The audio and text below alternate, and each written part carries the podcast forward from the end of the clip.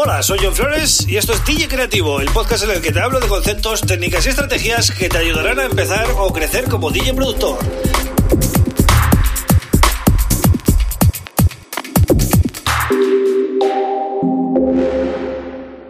Hola, bienvenido, bienvenida a DJ Creativo. Mi nombre es John Flores y este es el episodio número 149 del podcast. Bien, hoy voy a hablar de, bueno, cómo hacer un sonido propio, qué necesitas eh, para entrar en el mercado con fuerza, ¿no? Eh, es un episodio quizás eh, para gente que ya tiene un nivel y está buscando, mm, pues, crecer, porque como siempre digo en el podcast, intento dar estrategias o, comentar conceptos que te ayuden a comenzar o crecer. Pues hoy toca crecer, ¿no? Porque no, si siempre hablo de, de los primeros pasos, pues puede que algunos aburra. Entonces vamos a hablar hoy de crecimiento. ¿Qué necesitas para ser un productor, eh, bueno, pues que pueda colarse ahí entre los en un nivel pro y, bueno, y mantenerse ahí trabajando, ¿no? Pero bueno, antes, como siempre, te tengo que comentar una cosa, ¿no? Y es que te suscribas a este podcast. Eh, ¿Dónde? Pues en Spotify, en Apple Music, en YouTube. En YouTube, sí, he dicho bien, YouTube, ¿vale? Porque subo todos los audios a YouTube eh, cada día y además, pues bueno, tienes eh, vídeos, comunidad, etcétera, ¿no? Pero también hay otro formato, ¿no? Si quieres ir a mi web, johnflores.pro, ahí tienes todo. Y puedes también eh, apuntarte al newsletter, ¿vale? Bueno, digamos que una vez que ya sabes producir y ya sabes hacer temas, ¿vale?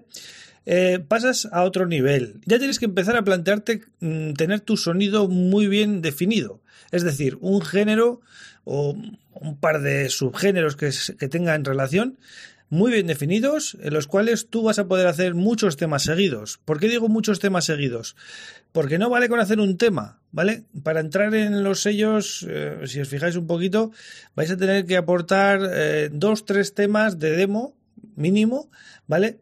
Y en el momento que saquéis esa música, eh, no se para el mundo, es decir, vais a tener que hacer más y más y más y más y tener una regularidad anual. Cuando yo sacaba música regularmente, pues eh, llegaba a sacar dos, tres temas al mes.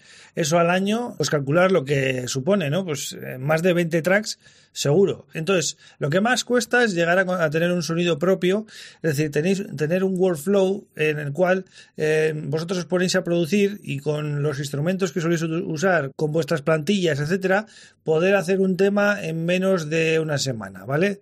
Para trabajar a un nivel pro hay que trabajar a esos, en esos tiempos. Menos de una semana tiene que estar el tema hecho. Si le metéis dos, tres horas diarias, tendría que estar hecho, ¿vale? Vosotros cuando, eh, cuando coloquéis la música con un sello, tenéis que estar pensando ya en el siguiente.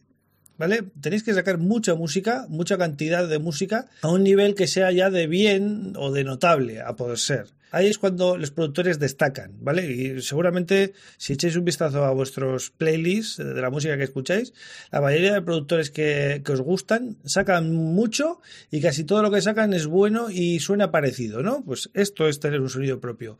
Tener un sonido profesional, es decir, mezclas que suenen bien y eh, unas ideas que están dentro de unos géneros determinados que el seguidor, tu seguidor o, tu, o, el, o el que va a pinchar tu música espera que hagas eso. ¿Vale? Si te sales de ese eh, género, pues es muy posible que pierdas, pierdas tirón y que mucha gente pues te deje de apoyar, ¿no? Yo además tengo que decir que en esto he fallado bastante. No he tenido nunca un estilo concreto, he ido picando de aquí a allá y eso te dificulta mucho el, el, crecer, ¿no? Porque para crecer tienes que apuntar a una dirección y, por ejemplo, si estás eh, enfocado en el house, pues solo sacar house. No vale que mañana saques un tema de Big Run y pasado uno de techno, ¿no? Nadie se imagina David Guetta sacando techno, por ejemplo, ¿no? Es decir, cada uno tiene que estar enfocado en unos géneros Sí que es, sí que es cierto que las etiquetas eh, a veces son un poco molestas, pero es la única manera, ¿no? El tema es cómo, cómo llegar a ese nivel en el que puedes hacer temas tan rápido.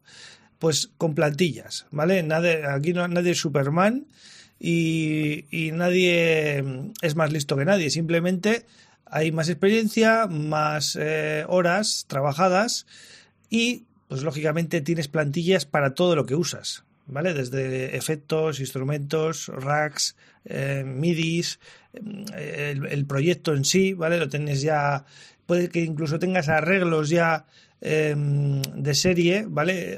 De otras, de, temas anteriores, entras al proyecto y los cambias. Entonces, claro, de esa manera puedes eh, emular tu sonido y además lo puedes hacer rápido. Entonces, eh, cuando os planteéis entrar en el mercado ya con vuestro sonido, no vayáis con un tema recién hecho y ya está. Tenéis que ir con, como se suele decir, con el ejército detrás. Es decir, mm, yo te mando dos o tres demos, ¿vale? Pero tengo preparadas ya hechas unos dos, tres o cuatro o cinco temas en camino para seguir mandando y para seguir dándome a conocer. Eh, darte a conocer es un proceso bastante Mm, complicado, ¿vale?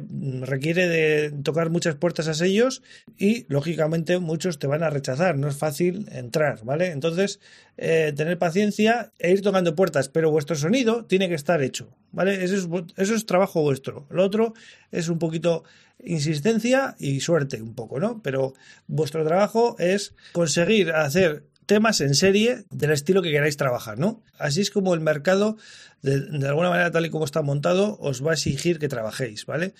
Hoy en día eh, los temas son de usar y tirar, o sea, mm, los sacas, eh, tienen su semana de gloria y si no has conseguido en esa semana un impacto, automáticamente el, tu, tu, nuevo tema en dos semanas ya es viejo. Por tanto, necesitarás otro en dos semanas para volver a llamar la atención, para volver a intentar eh, pues conseguir algo de impacto y que te lo apoyen pues gente importante, ¿no?